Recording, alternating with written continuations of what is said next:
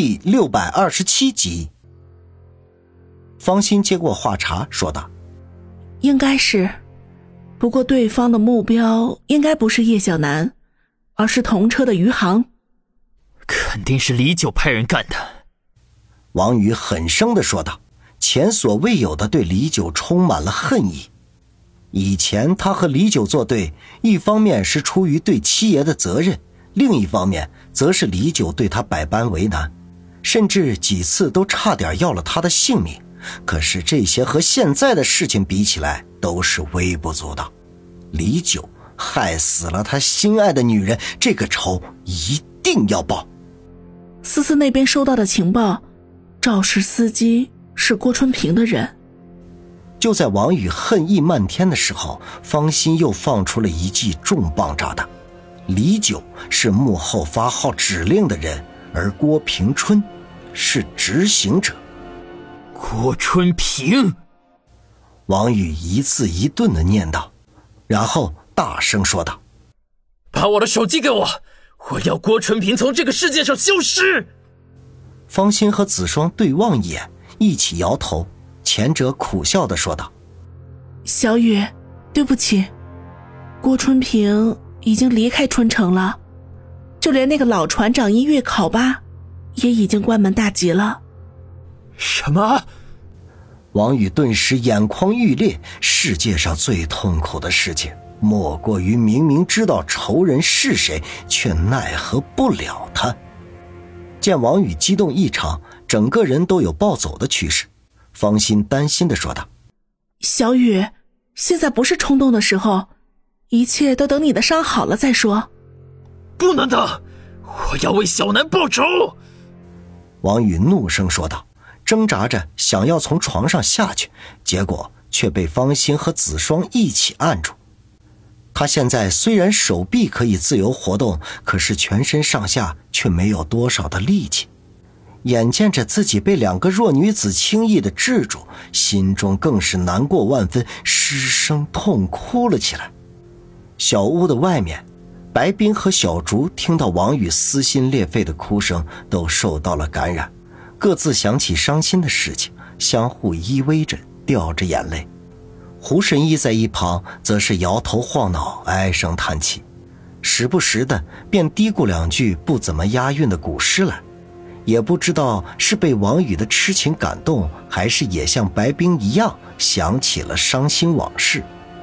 小屋里的哭声忽然停了下来，随即就传来方心和子双的惊呼声，然后。便见子双跌跌撞撞的跑了出来，哭着喊道：“胡神医，小雨哥哥又晕过去了，你快点进去看看。”胡神医却摇头说道：“子双丫头，不要大惊小怪的，他这是伤心过度导致的，昏过去也好，要不然又哭又叫的，对他的伤势没有好处。”听胡神医这么说，子双才松了口气，可还是有些不甘心的说道：“胡神医，小雨哥哥，他会不会有事？”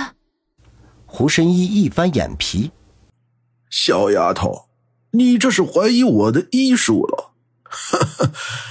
就算是你老子来了，也不敢这么说话呀！”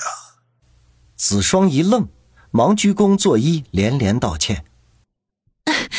对不起，对不起，胡神医，只要你能治好小雨哥哥，我什么条件都可以答应你。胡神医摆手说道：“算了算了，懒得跟你个小丫头片子计较。那，你找个东西把这草药装起来，点燃放在王宇的床头。”胡神医说着，变戏法似的从衣兜里取出一把干巴巴的碎草根来。看上去和野外的杂草没一点区别。子双愣了愣，忍不住想要问这是什么东西。胡神医不等他开口，就说道：“别问这是什么东西，总之点燃之后可以起到静心凝神的作用。王宇现在最需要的就是平复自己的情绪，要不然一个大男人又哭又嚎的，叫人笑话。”听胡神医说王宇的坏话，子双的脸立刻一沉。但是现在有求人家，只能忍气吞声。接过对方手中的碎草，又叫上小竹陪他去找器皿。看着他们两人离开，胡神医摇摇头，嘀咕道：“王宇这小子果然是个多情种子，就连八爷的丫头也对他如此钟情啊。”白冰轻拭了一把眼角的泪珠，轻声的说道。王宇这个孩子虽然毛病很多，可是他的优点也不少。这也是他身边能够聚集那么多人，都愿意死心塌地的跟着他。胡神医深以为然。比如那个常青山，他现在怎么样？情况不太好。如果不是他自幼习武，有厚实的底子。呵，恐怕早就一命呜呼了。那他还有可能恢复吗？这个我只有三成的把握。只有三成？这么说，如果医不好，他就会成为废人？算是吧。那这件事暂时还是不要跟王宇说了，我担心他再也承受不了任何打击了。也好，王宇已经习惯了从昏迷中清醒过来。他记不得这是第几次睁开眼睛，房间里只有笔记本电脑的显示屏发出幽暗的光亮，床边趴着两个人，都睡得很沉。王宇静止了几分钟，然后尝试着翻身，还好他没有花费多大的力气，就成功的将身体翻转了过来。借着微弱的光线，他看清楚床边趴着的两个人，是子双和方心。他们头发凌乱，面容憔悴，即便是在睡梦中，也是微微蹙着眉头。王宇心中一疼，暗骂自己该死，害得他们跟着糟心。吐了口气，不想吵醒他们，他一点点的坐了起来，活动了一下手臂。发现除了有些酸软之外，已经没有了大碍。又用手去捏大腿上的肌肉，同样可以感觉到隐隐的疼痛。看来我应该是可以活动了。王宇心想，于是就移动到床尾，小心翼翼地下地。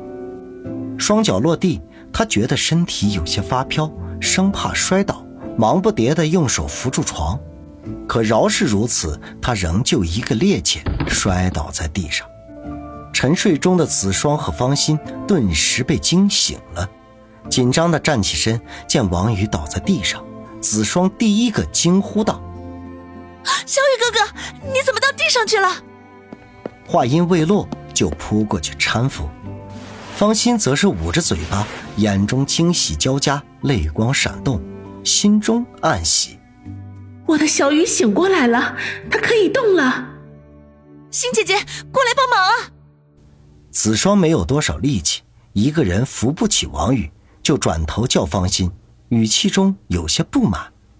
方心呀的一声回过神来，赶紧过去帮忙。两人合力之下，把王宇从地上搀扶起来，想要送他回到床上，王宇却摇摇头，苦笑道：“再这么躺下去。”我都快成植物人了，扶我到外面透透气。小雨哥哥，现在是半夜啊！子双张大眼睛说道：“子双，就照小雨说的做吧。”方心说道。子双撅着嘴巴哦了一声，嘀咕道：“哦，就不能等到天亮吗？”王宇在两人的搀扶下走出屋子。夜空中月朗星稀，周围的白桦树被微风吹得簌簌作响。王宇用力地吸了一口微凉的空气，使它们侵入到自己的五脏六腑之内，身体情不自禁的一颤。小雨，是不是有点凉？方心立刻紧张地问道。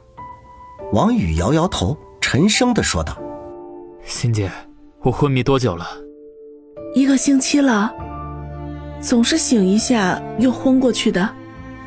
王宇皱了下眉头，嘀咕道：“这么久？啊，胡神医说你是伤心过度，毒火攻心，再加上之前的内伤所致。”王宇点点头，叹了口气，问道：“欣姐，小南，他的后事处理的怎么样了？已经下葬了，官方还给他一个警戒巾帼的称号。”方心轻声的说道，生怕触碰到王宇伤感的神经。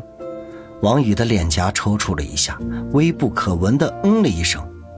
见他脸上痛苦的表情，子双将挽住他的胳膊，学着方心的样子，温柔的说道：“宇哥哥，你还有我。”